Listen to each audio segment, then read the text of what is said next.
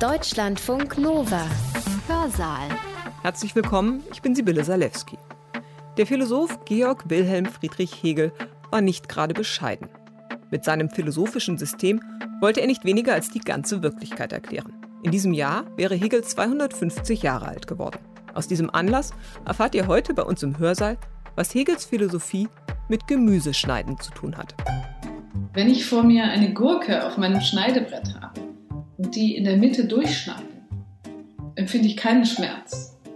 Wenn ich mir aber dabei aus Versehen in meinen Finger schneide und sozusagen meine Fingerkuppe negiere, dann empfinde ich sehr wohl Schmerz.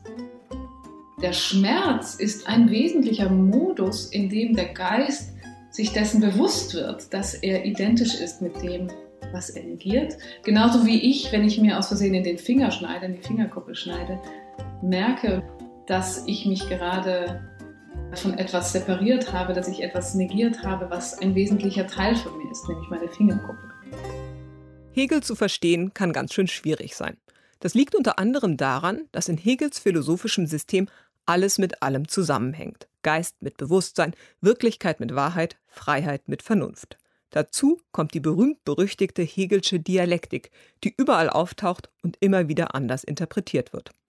Das heißt aber nicht, dass Hegels Philosophie grundsätzlich unverständlich ist. Im Gegenteil, es kommt einfach darauf an, wie man sich ihr nähert. Und das hat das Philosophische Institut der Humboldt-Universität zu Berlin auf ungewöhnliche Weise getan. 13 Jahre lang war Hegel an der Humboldt-Uni Professor, Dekan und Rektor. Gebührend wollte man das Geburtstagskind deshalb in diesem Jahr feiern. Ursprünglich ganz klassisch. Eine große Konferenz mit Vorträgen, Diskussionsrunden und Stehempfang. Die Corona-Pandemie hat diesem Plan einen Strich durch die Rechnung gemacht. Stattdessen ist ein großartiges Online-Projekt entstanden. Die Uni hat Hegel-Forscherinnen und Hegel-Experten aus der ganzen Welt gebeten, ihren Lieblingssatz oder ihre Lieblingspassage von Hegel vorzulesen und zu begründen, warum sie diese Stelle so spannend, interessant oder wichtig finden. Einzige Bedingungen, es darf nicht länger als fünf Minuten sein und auch Menschen, die keine Hegel-Kenner sind, müssen es verstehen können. Daraus ist eine Website geworden mit dem Titel 5 Minuten Hegel. Wir im Hörsaal haben für euch neun besonders interessante und überraschende Beiträge herausgesucht. Alle diese Mini-Vorträge zeigen, wie aktuell Hegel immer noch ist. Teilweise hat er sogar tagespolitische Relevanz. Das macht Chong Fuk Lau von der Chinese University of Hong Kong im ersten Beitrag deutlich. Es geht um Freiheit. Hallo, liebe Hegelianer aus aller Welt. Viele liebe Grüße aus Hongkong. Ich habe einen berühmten Satz aus Hegels Vorlesungen über die Philosophie der Geschichte ausgesucht. Also, die Weltgeschichte ist der Fortschritt im Bewusstsein der Freiheit. Ein Fortschritt, den wir in seiner Notwendigkeit zu erkennen haben. Dieses Jahr wäre Hegel 250 Jahre alt geworden. Würde Hegel heute noch dasselbe sagen? oder vielleicht auch nicht. Gerade jetzt von Fortschritt und Freiheit zu reden scheint ironisch zu sein. Viele Freiheit, die selbstverständlich gewesen war, ist einfach weg. Wer hat sich vor einem Jahr vorstellen können, dass die ganze Welt durch einen unsichtbaren Virus praktisch lahmgelegt werden kann? Aber selbst vor der Pandemie war die Welt in meiner Heimat nicht mehr ganz in Ordnung. Es ist also noch ironischer von Fortschritt und Freiheit im Jahr 2020 in Hongkong zu reden. Es gibt ja Fortschritt in der Wissenschaft, in der Technologie und in der Wirtschaft. Aber gibt es Fortschritt auch im Bewusstsein der Freiheit? Klar, es gibt eine ganze Reihe von Diskussionen darüber, ob Hegel so optimistisch ist. Darum geht es aber in meinem Video nicht, sondern ich denke, Hegel hat es richtig gesehen wie die Weltgeschichte verstanden werden soll, beziehungsweise woran der Fortschritt in der Geschichte gemessen werden soll. Wir haben unseren Blick so oft auf die technologische oder wirtschaftliche Entwicklung gerichtet. Aber was für die Weltgeschichte zählt, ist etwas anderes, nämlich der Fortschritt im Bewusstsein der Freiheit. Die technologische Entwicklung oder der wirtschaftliche Aufschwung sind natürlich wichtig, insbesondere in der Zeit der Pandemie. Aber wir sollen diese nicht auf Kosten des Fortschritts der Freiheit anstreben. Es soll in internationalen Beziehungen nicht nur um Geschäfte gehen, sondern auch um Freiheit und Menschenrechte. So lese ich Hegel im Jahre 2020. So hoffe ich auf den Fortschritt in der Weltgeschichte. Alles Gute. Das war Chong Fuk Lau über Hegels Begriff der Freiheit. Auch bei Themen wie Diskriminierung, Nationalismus und Menschenwürde ist Hegel erstaunlich aktuell, wie Klaus Viehweg von der Universität Jena erläutert. Aufgrund der aktuellen Brisanz entscheide ich mich für eine Stelle aus dem Paragraph 209 von Hegels Rechtsphilosophie. Es gehört der Bildung, dem begreifenden Denken an und vermag eben allein durch Gefühl oder Überzeugung nicht konstituiert zu werden, dass ein Ich, Zitat, als allgemeine Person aufgefasst werde, worin alle identisch sind. Der Mensch gilt so, weil er Mensch ist, nicht weil er Jude, Katholik, Protestant, Deutscher, Italiener und so fort ist. In diesem Kernsatz wird explizit auf das begreifende Denken rekurriert. In seinem Status als Person ist der Einzelne allgemein anerkannt, unantastbar, absolut. An anderer Stelle formuliert Hegel in direkter Anspielung auf eine Bibelstelle. Hier ist nicht Jude oder Grieche, hier ist nicht Sklave noch Freier, hier ist nicht Mann noch Frau. Gegen jede Form von Diskriminierung, gegen jeglichen Nationalismus, gegen Rassismus, gegen politischen und religiösen Fundamentalismus, gegen Ausländer- und Judenfeindlichkeit zielt dieser Paragraph 209 der Berliner Rechtsphilosophie. Besonders den militant deutsch-stummen Nationalismus hat Hegel in seiner Rede vom Deutschtum als Deutschdummheit im Visier.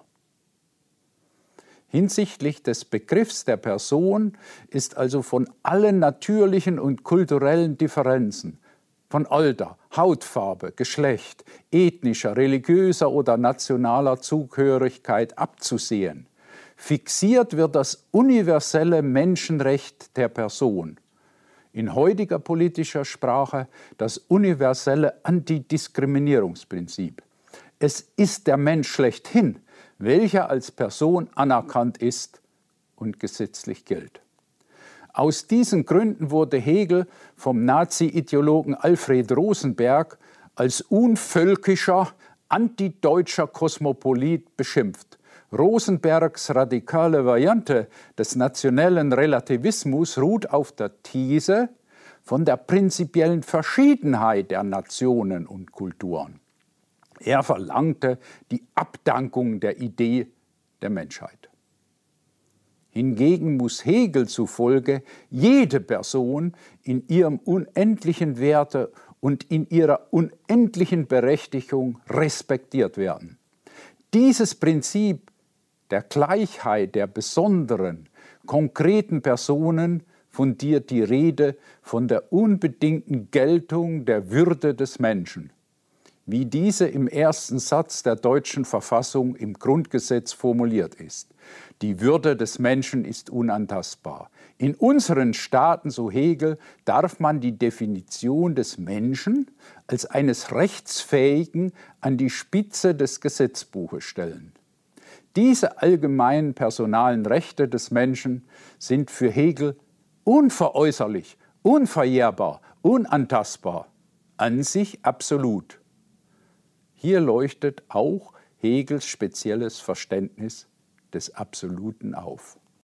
Das war Klaus Viehbeck über Menschenwürde bei Hegel. Um zu verstehen, was Hegel meint, wenn er von gerecht oder ungerecht spricht, ist ein Begriff ganz wichtig, der des Naturzustands. Was Hegel damit meint und was dieser Begriff mit Gerechtigkeit zu tun hat, erklärt Thomas Mayer von der Humboldt-Universität zu Berlin. Ich habe mir die neunte Habilitationsthese aus Hegels Habilitationsschrift von 1801 Philosophische Dissertation über die Planetenlaufbahn herausgesucht. Die Arbeit ist im Original auf Latein geschrieben. Ich zitiere einmal die These auf Latein und dann auf Deutsch und dann interpretiere ich sie.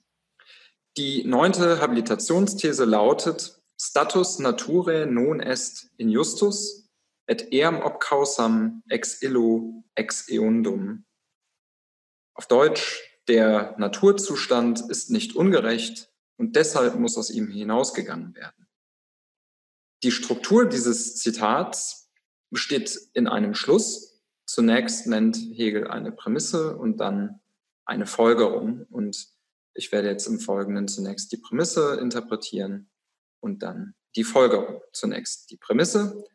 Status naturae non est injustus. Der Naturzustand ist nicht ungerecht.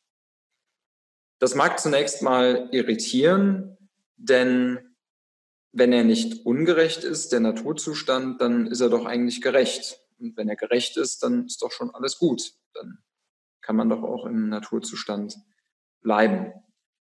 Das gilt aber nur, wenn der Teil ist nicht ungerecht, diese doppelte Negation aufgelöst werden darf in ist gerecht. Wenn er nicht ungerecht ist, dann ist er gerecht. Es gibt aber noch eine alternative Deutung und das muss auch die Deutung sein, die gemeint ist, einfach weil die Folgerung, das wird gleich deutlich, ansonsten nicht sinnvoll ist. Die Alternative besagt, dass im Naturzustand die Anwendung der Rede von ungerecht gar nicht möglich ist. Das bedeutet, dass der Naturzustand nicht ungerecht ist, aber deshalb und in dem Sinne nicht ungerecht ist, als die Anwendung von ungerecht und auch von gerecht auf den Naturzustand nicht zutrifft. Anders formuliert könnte man sagen, der Naturzustand erfüllt eine Anwendungspräsupposition für den Unterschied gerecht-ungerecht nicht. Die Folgerung aus dieser These, also der Naturzustand ist derart, dass man den Unterschied von gerecht-ungerecht auf ihn gar nicht anwenden kann. Die Folgerung soll nun sein, dass aus diesem Grund, deshalb, aus diesem hinausgegangen werden soll. Diese Rede davon, man soll aus dem Naturzustand hinausgehen, den kann man natürlich irgendwie wörtlich nehmen und sowas meinen wie, es gibt so einen imaginierten Naturzustand und jetzt entscheiden sich Menschen dafür, diesen Naturzustand zu verlassen. Man kann das aber auch alternativ so deuten, dass man sagt, es muss aus diesem hinausgegangen werden, heißt, der Zustand, in den man hineingeht und gedacht werden muss hier natürlich an einen rechtsförmig, sozialen, rechtsförmig organisierten Zustand. Das heißt, dass dieser gut, vernünftig, wünschenswert ist. Okay, wenn wir es so deuten und übersetzen, dann wäre jetzt eine Alternativformulierung, die auf den Naturzustand lässt sich der Unterschied gerecht, ungerecht nicht anwenden und deshalb, aus diesem Grund, ist es vernünftig oder ist es gut, dass und wenn es einen nicht rein natürlichen, sondern sozial organisierten, vielleicht auch rechtsförmig organisierten gesellschaftlichen Zustand gibt. Das macht ihn gut und vernünftig. Hier sind jetzt einige Fragen natürlich dann noch offen. Es mag sein, dass es bestimmte Grundvoraussetzungen dafür gibt, dass man überhaupt so Redeweisen wie gerecht, ungerecht anführen kann. Und die mögen auch vielleicht schon eine gewisse Form von Vernünftigkeit mit sich bringen. Aber wir wollen eben letztlich ja auch noch wissen, was macht denn dann aber letztlich einen Staat zum Beispiel auch zu einem gerechten Staat und eben nicht einem ungerechten. Und dazu sagt das Zitat erstmal nichts. Nichtsdestotrotz liefert es sowohl die These, dass schon bestimmte Voraussetzungen für Vertragstheorien staatlicher Legitimität, Voraussetzungen für die Anwendung von gerecht, ungerecht eine gewisse vernünftige Struktur aufweisen. Das Schöne an diesem Zitat ist meines Erachtens zum einen eine These Hegels, an der er, glaube ich, Zeit seines Lebens festgehalten hat, seine Kritik an Vertragstheorien politischer Legitimität, aber auch ein Merkmal seiner Sprache, das man eben auch in den Reifenschriften noch findet, und zwar das Merkmal, dass Hegel in wenig Text sehr viel sagt, dadurch, dass er es sehr komprimiert sagt. Vielen Dank. Das war Thomas Mayer von der Humboldt-Universität zu Berlin über Hegels Begriff des Naturzustands. Teil von Hegels Werk ist seine Rechtstheorie. Darin geht es um Moral und Gesetze, Familien, Gesellschaft und Staat. Tatjana Scheplikowa von der Goethe-Universität Frankfurt am Main erzählt, wie allumfassend Hegels Rechtstheorie ist und warum dabei der Begriff des Geists eine wichtige Rolle spielt. Als Professor an der Humboldt-Universität zu Berlin, die damals noch Friedrich-Wilhelms-Universität hieß, hat Hegel eine moderne Rechtstheorie entwickelt und sie unter dem Titel Die Grundlinien der Philosophie des Rechts 1821 veröffentlicht. Bald feiert diese berühmte Schrift ihr 200-jähriges Jubiläum. Von einer Rechtstheorie im engeren Sinne zu sprechen, ist nicht richtig. Denn in diesem Buch geht es nicht nur um abstraktes Recht, wie es Hegel nennt, um Eigentums-, Vertrags- und Strafrecht. Es geht auch um Moralität, ein Bereich des Buches, in dem Hegel unter anderem seine Handlungstheorie entwickelt. Es geht aber auch um das, was er Sittlichkeit nennt, um die Institutionen wie Familie, Gesellschaft oder Staat bis hin zu Manifestationen des Rechts in der Weltgeschichte. Der Bogen ist also denkbar weit gespannt. Und ich kann dem Reichtum dieses Buches nicht annähernd gerecht werden, das ist klar. Ich möchte aber trotzdem etwas Grundlegendes herausgreifen, was Hegels Rechtsbegriff so einzigartig macht. Den Umstand, dass er das Recht vom Geist her denkt. In der Einleitung zu den Grundlinien lesen wir, der Boden des Rechts ist überhaupt das Geistige und seine nähere Stelle und Ausgangspunkt der Wille, welcher frei ist. Das Rechtssystem, ich lasse hier etwas aus, ist die Welt des Geistes aus ihm selbst hervorgebracht als eine zweite Natur. Die Begriffe Natur und Geist muten heute antiquiert an. Was heißt es also, das Recht vom Geist her zu verstehen? Recht vom Geist her zu verstehen bedeutet, sich gegen solche philosophischen Entwürfe zu richten, die Recht von Natur aus verstehen. Also gegen das Naturrecht und zwar in seiner klassischen, aber auch seiner neuzeitlich modernen Form. Für Aristoteles ist Recht eine natürliche Ordnung, die dem Einzelnen mit seiner Geburt vorgegeben ist. Was für die Tiere die physische Natur ist, sei für den Menschen die Polis, schreibt Aristoteles. Wenn er den Menschen als Zoon Politikon definiert, dann meint das, dass die Gesetze der Polis ihm als unveränderlich vorausliegen. Hegel hat klar gesehen, dass mit diesem Argument, dass etwas von Natur aus gilt, auch die natürliche Ordnung der Sklaverei als gerechtfertigt erscheinen konnte. Das Argument von Natur aus lässt Hegel aber auch dann nicht gelten, wenn dieses Argument gerade umgekehrt als Kritik an den Verhältnissen der Ungleichheit eingesetzt wird. So etwa bei Hobbes. Hobbes versteht das Recht, sich selbst zu erhalten, als eine berechtigte Freiheit eines jeden von Natur aus. Als eine Freiheit, die im vorgesellschaftlichen Zustand und damit unabhängig von allen sozialen Ungleichheiten dem Einzelnen zukommt. Hegel wird aber nicht müde, sich auch gegen dieses Bild eines immer schon berechtigten natürlichen Willens zu wenden. In seinen Augen ist es eine Projektion. Hier wird das Chaos der bürgerlichen Gesellschaft ins Normative vorverlagert und damit konserviert. Auf Naturzustand lässt sich aus Hegels Sicht kein Rechtszustand und schon gar nicht ein Staat gründen. Dieser Staat wäre nur äußerer Zwang. Hegels Geistbegriff steht also dafür, dass das Verhältnis von Recht und Natur radikal neu gefasst werden muss. Das heißt aber nicht, dass Hegels Rechtsbegriff frei ist von anthropologischen Überlegungen. Recht regelt ja menschliche Angelegenheiten. Mit Recht befinden wir uns also in der Sphäre des endlichen Geistes, die dann in objektiver Gestalt hervortritt. Der endliche Geist kann aber nur so existieren, dass die Produkte seiner Tätigkeit sich ihm gegenüber verselbstständigen, zu einem bloß Seienden, zu einem Ding werden. Was einst gesetzt und hervorgebracht wurde, wird als etwas Unmittelbares, Gegebenes, als etwas Natürliches aufgefasst. Das betrifft auch das Recht. Sein Fallen in die zweite Natur ist für das Recht konstitutiv und unvermeidlich. Doch sofern das Recht vom Geist her gedacht wird, muss es auch als Ressource verstanden werden, sich von diesen seinen eigenen naturhaften unfreien Elementen des Rechts zu befreien, diese Elemente der reflexiven Bearbeitung zugänglich zu machen. Recht ist nicht nur eine normierende Kraft im Sinne der Verhaltenssteuerung, sondern muss zugleich Ressourcen der Kritik seiner selbst bereithalten. Dazu gehört eine ausdifferenzierte Struktur von Institutionen und Verfahren, in denen so etwas wie die reflexive Anwendung des Rechts auf es selbst stattfinden kann in denen Unrechtserfahrungen artikuliert werden können, in denen diese Unrechtserfahrungen aber auch als ihrerseits rechtlich erzeugte erkennbar werden können. Es sind Verfahren, die das Recht gleichsam verdoppeln und Situationen erzeugen, in denen ein sich von sich selbst unterscheidendes Recht generiert wird.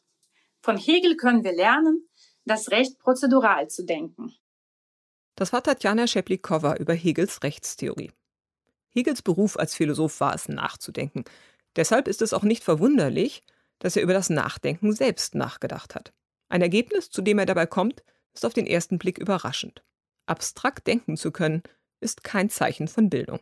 Warum das so ist, erläutert Jakub Klotz-Konkojowitsch von der Universität Warschau. In einem kurzen und witzigen Aufsatz aus dem Jahre 1807, Wer denkt abstrakt, gibt Hegel ein Beispiel eines auf die Richtstätte geführten Verbrechers, der plötzlich von den Damen als interessant und schön bezeichnet wird.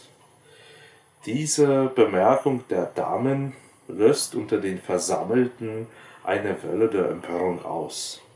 Die meinen, man darf doch nicht sowas von einem Verbrecher sagen. Ein Verbrecher kann weder interessant noch schön sein.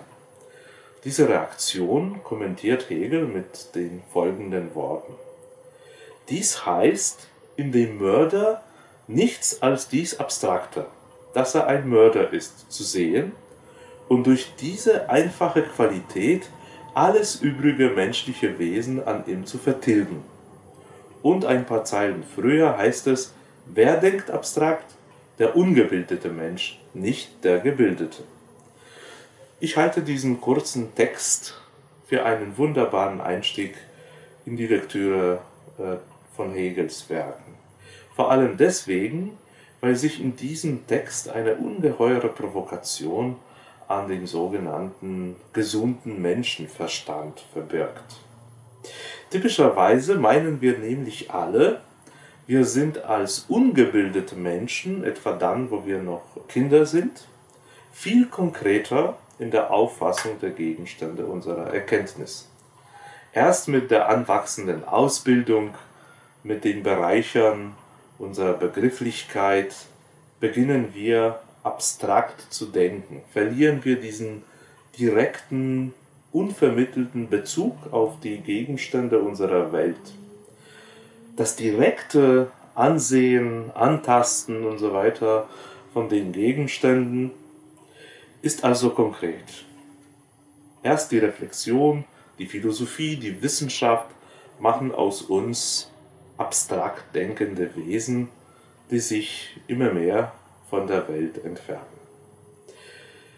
Dies wird nun bei Hegel umgekehrt gedeutet.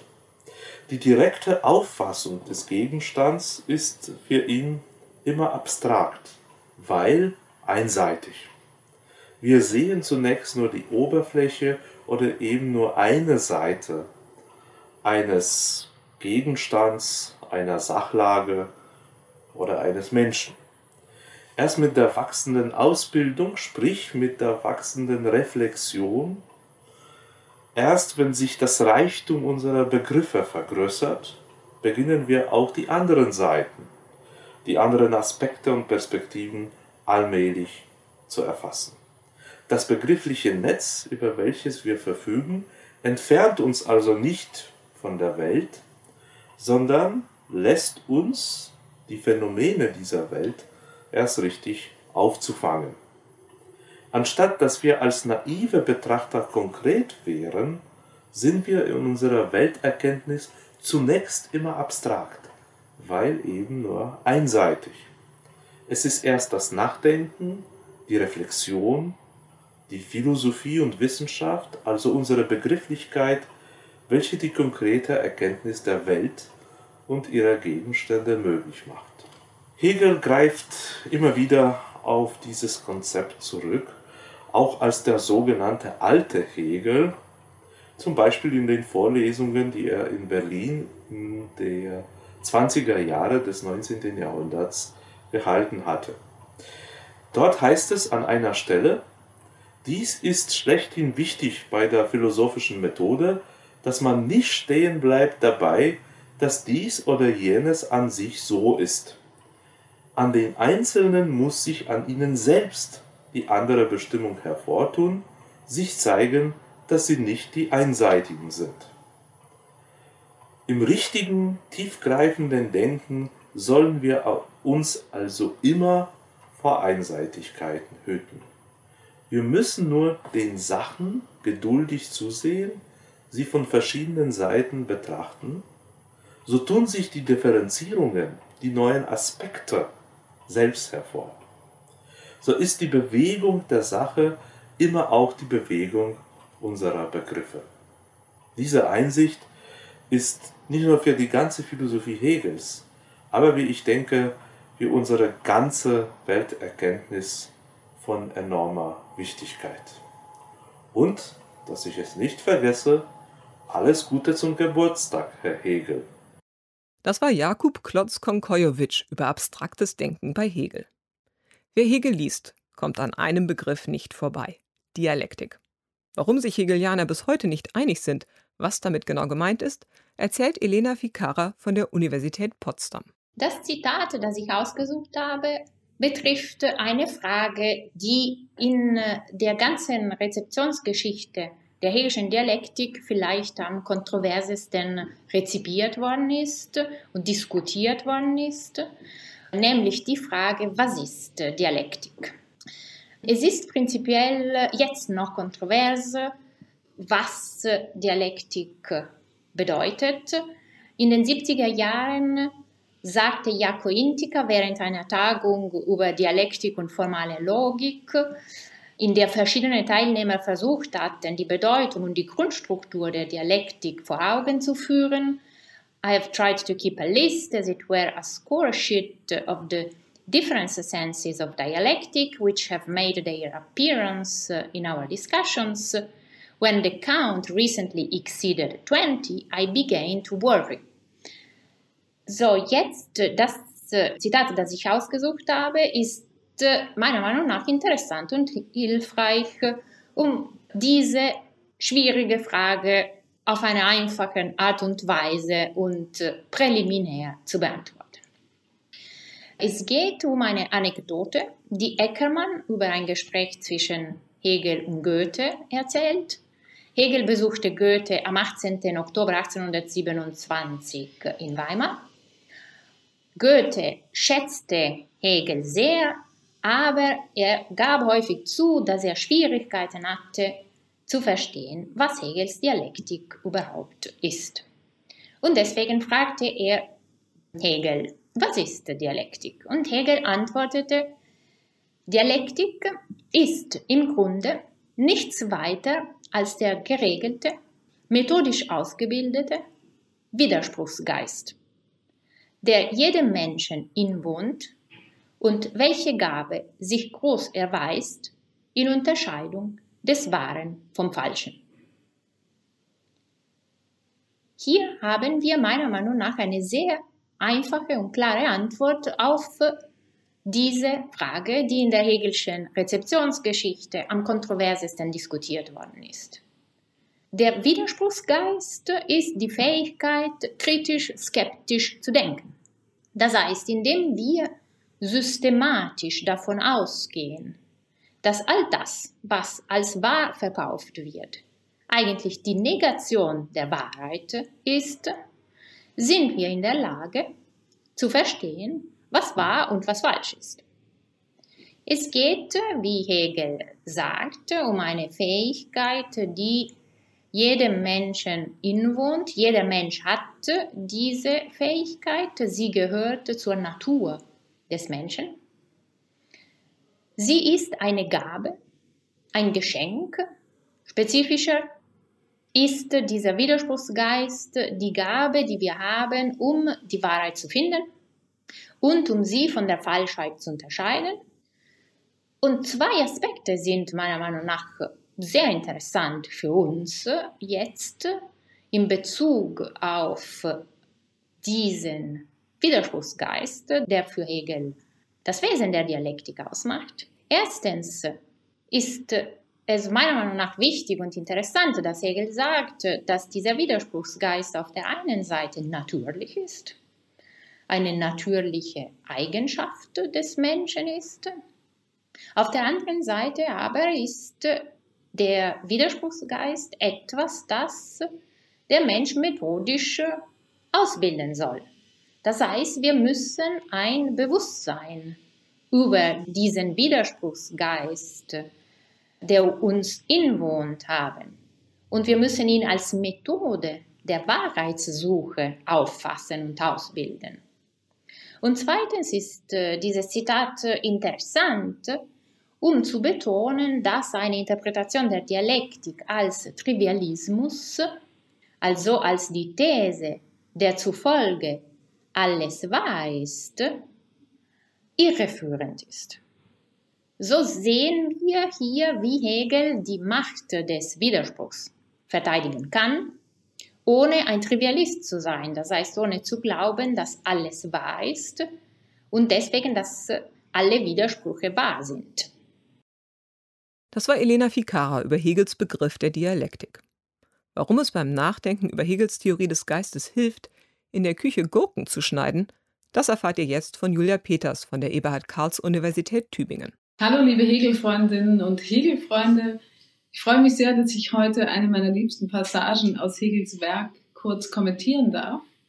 Und in der Passage, die ich mir ausgesucht habe, geht es um Hegels Begriff des Geistes. Befindet sich im dritten Band der Enzyklopädie der philosophischen Wissenschaften. Mein Exemplar hier ist sehr zerfleddert oder entzweit, würde Hegel sagen. Ich habe sehr gründlich studiert, aber ich muss auch zugeben, dass ich immer noch sehr viele offene Fragen habe. Die Stelle, die mich besonders fasziniert, lautet wie folgt. Das Wesen des Geistes ist die Freiheit, die absolute Negativität des Begriffes als Identität mit sich. Nach dieser Bestimmung kann der Geist von allem Äußerlichen und seiner eigenen Äußerlichkeit, seinem Dasein selbst abstrahieren. Er kann die Negation seiner individuellen Unmittelbarkeit den unendlichen Schmerz ertragen. Das heißt, in dieser Negativität affirmativ sich erhalten und identisch für sich sein. Was ich zunächst mal sehr faszinierend finde an dieser Passage, ist, dass Hegel hier den Geist als Tätigkeit definiert. Und zwar nicht als irgendeine Tätigkeit, sondern als die Tätigkeit des Negierens, des Abstrahierens und auch des Begreifens. Man kann also sagen, für Hegel bedeutet ein geistiges Wesen zu sein, nicht sich in irgendwelchen Zuständen zu befinden, also zum Beispiel Empfindungen zu haben, Gefühle zu haben, Affekte zu haben oder so weiter, sondern es bedeutet, ähm, von diesen Zuständen zu abstrahieren, sie zu negieren, sie in Frage zu stellen und auch letztlich sie zu begreifen. Man kann also sagen, für Hegel besteht Geist im Wesentlichen in einer denkenden Tätigkeit oder rationalen Tätigkeit. Und äh, insofern ein Wesen eine solche Tätigkeit ausübt oder eine solche Haltung zu seinen Zuständen, zu seinen äußeren Bestimmtheiten, und dazu gehören auch Dogmen, Konventionen, Ideologien und so weiter, ähm, eine solche Haltung einnimmt, ist es ein geistiges Wesen und damit auch wesentlich frei. Ja, es geht also um eine Freiheit im Denken, eine philosophische Freiheit. Die Freiheit des Infragestellens und Hinterfragens. Jetzt könnte man an dieser Stelle sagen, naja, also ist Hegel ein Philosoph, der unser geistiges Leben auf Rationalität, auf Denken reduzieren möchte. Und ist das nicht eine zu einseitige Bestimmung dessen, was, was es bedeutet, ein geistiges Wesen zu sein? Ich denke, an dieser Stelle wird der zweite Teil des Zitats sehr wichtig, wo Hegel ja von dem unendlichen Schmerz spricht, den der Geist ertragen muss und auch ertragen kann, insofern er von seinen äußeren Bestimmtheiten abstrahiert oder sie negiert. Man kann sich fragen, was ist denn die Bedingung dafür, dass eine solche Negation als schmerzhaft empfunden wird? Wenn ich vor mir eine Gurke auf meinem Schneidebrett habe und die in der Mitte durchschneide, empfinde ich keinen Schmerz. Wenn ich mir aber dabei aus Versehen in meinen Finger schneide und sozusagen meine Fingerkuppe negiere, dann empfinde ich sehr wohl Schmerz. Man könnte also sagen, die Bedingung dafür, dass eine Negation, und Hegel nennt das auch manchmal eine Entzweiung, äh, dass eine solche Negation oder Abstraktion als schmerzhaft empfunden wird, ist, dass äh, ich gleichzeitig identisch bin mit dem, was ich negiere oder dass das, was ich negiere, gleichzeitig ein Teil von mir ist. Und Hegel möchte also sagen, dass der Geist, insofern dieser Schmerz, dieser unendliche Schmerz wesentlich zu ihm gehört, nicht nur die Tätigkeit des Abstrahierens und Negierens ist, sondern gleichzeitig identisch ist mit dem, wovon er abstrahiert und was er negiert. Ja, man könnte sogar sagen, der Schmerz ist ein wesentlicher Modus, in dem der Geist sich dessen bewusst wird, dass er identisch ist mit dem, was er negiert. Genauso wie ich, wenn ich mir aus Versehen in den Finger schneide, in die Fingerkuppe schneide, merke und mir dessen bewusst, im Schmerz dessen bewusst werde, dass ich mich gerade äh, von etwas separiert habe, dass ich etwas negiert habe, was ein wesentlicher Teil von mir ist, nämlich meine Fingerkuppe. Und für mich ist es eine der interessantesten und schwierigsten Aufgaben als Hegel-Interpretin, zu verstehen, wie der Geist beides sein kann für Hegel. Die Tätigkeit des Abstrahierens und Negierens und gleichzeitig identisch mit dem, was er negiert und wovon er abstrahiert. Das war Julia Peters über Hegels Begriff des Geists. Geist lässt sich nicht ohne Bewusstsein denken, aber auch unter Bewusstsein kann man ganz unterschiedliche Dinge verstehen. Eine Form von Bewusstsein ist das Selbstbewusstsein. Darum geht es in dem Beitrag von Thomas Korana von der Universität Potsdam. Eine Einsicht, die man ganz allgemein mit dem deutschen Idealismus in Verbindung bringt, ist der Gedanke, dass es den Menschen wesentlich ausmacht, ein selbstbewusstes Wesen zu sein. Ein selbstbewusstes Wesen ist das, was es ist, nur dadurch, dass es weiß, dass es dieses Wesen ist. Als Selbstbewusste sind wir also nicht irgendwie dies und das und dann wissen wir noch davon, sondern wir sind nur die, die wir sind, dadurch, dass wir davon wissen. Im Selbstbewusstsein ist Sein und Denken also gleichsam untrennbar. Ich bin, was ich bin durch mein Wissen und ich habe dieses Wissen von mir selbst zugleich unmittelbar durch mein Sein. Wenn man Selbstbewusstsein auf dieser Linie bestimmt, dann liegt es zunächst mal ganz nah, Selbstbewusstsein irgendwie im Geist der Selbstbehauptung und Selbstbestätigung zu denken. Also so zu denken, dass in ihm Wissen und Sein einander nicht durch ihren Widerstand und Widerstreit begründen, sondern durch ihre selige Einheit.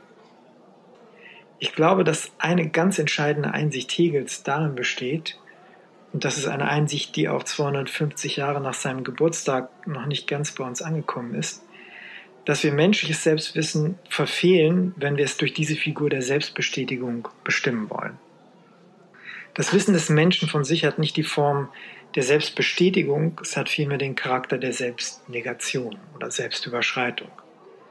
Menschliches Selbstbewusstsein ist darum seiner Struktur nach gleichsam ironisch.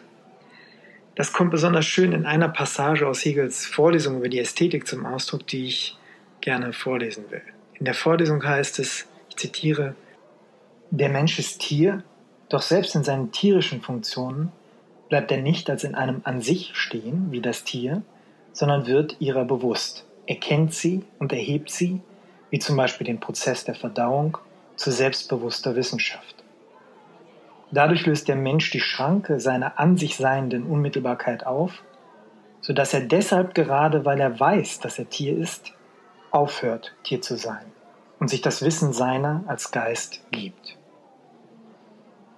Hegel behauptet hier also nicht, dass der Mensch Tier ist, dadurch, dass er weiß, dass er Tier ist.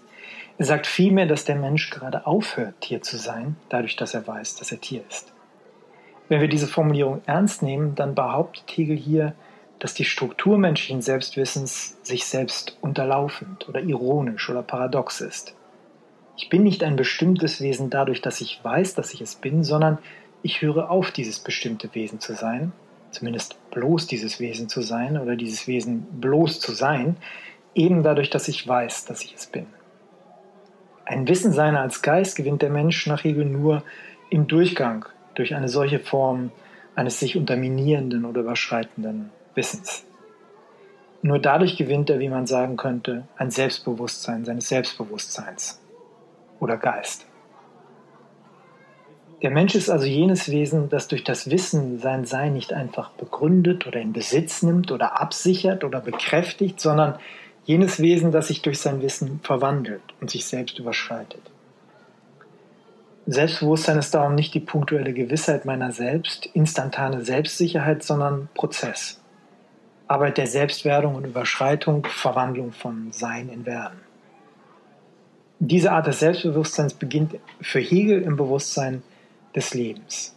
Im Bewusstsein des Lebens tut sich nicht nur ein ungeheurer Unterschied zu den anderen Tieren auf, wie Hegel sagt, in ihm sind wir zugleich irreduzibel auf sie und auf uns als Tiere bezogen.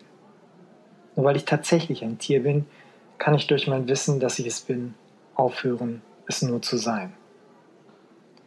Wenn das Selbstbewusstsein im Bewusstsein des Lebens beginnt, wohin aber führt es uns dann mit diesem Leben, das sich als Leben weiß? Die Verwirklichung des sich selbst überschreitenden Wissens liegt in einer bestimmten Form von zweiter Natur, würde ich sagen.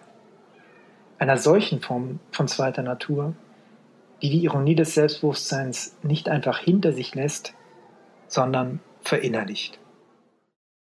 Das war Thomas Kurana über Selbstbewusstsein bei Hegel. Zum Abschluss dieses Hörsaals wird es versöhnlich. Wer sich streitet, der kann sich auch wieder vertragen.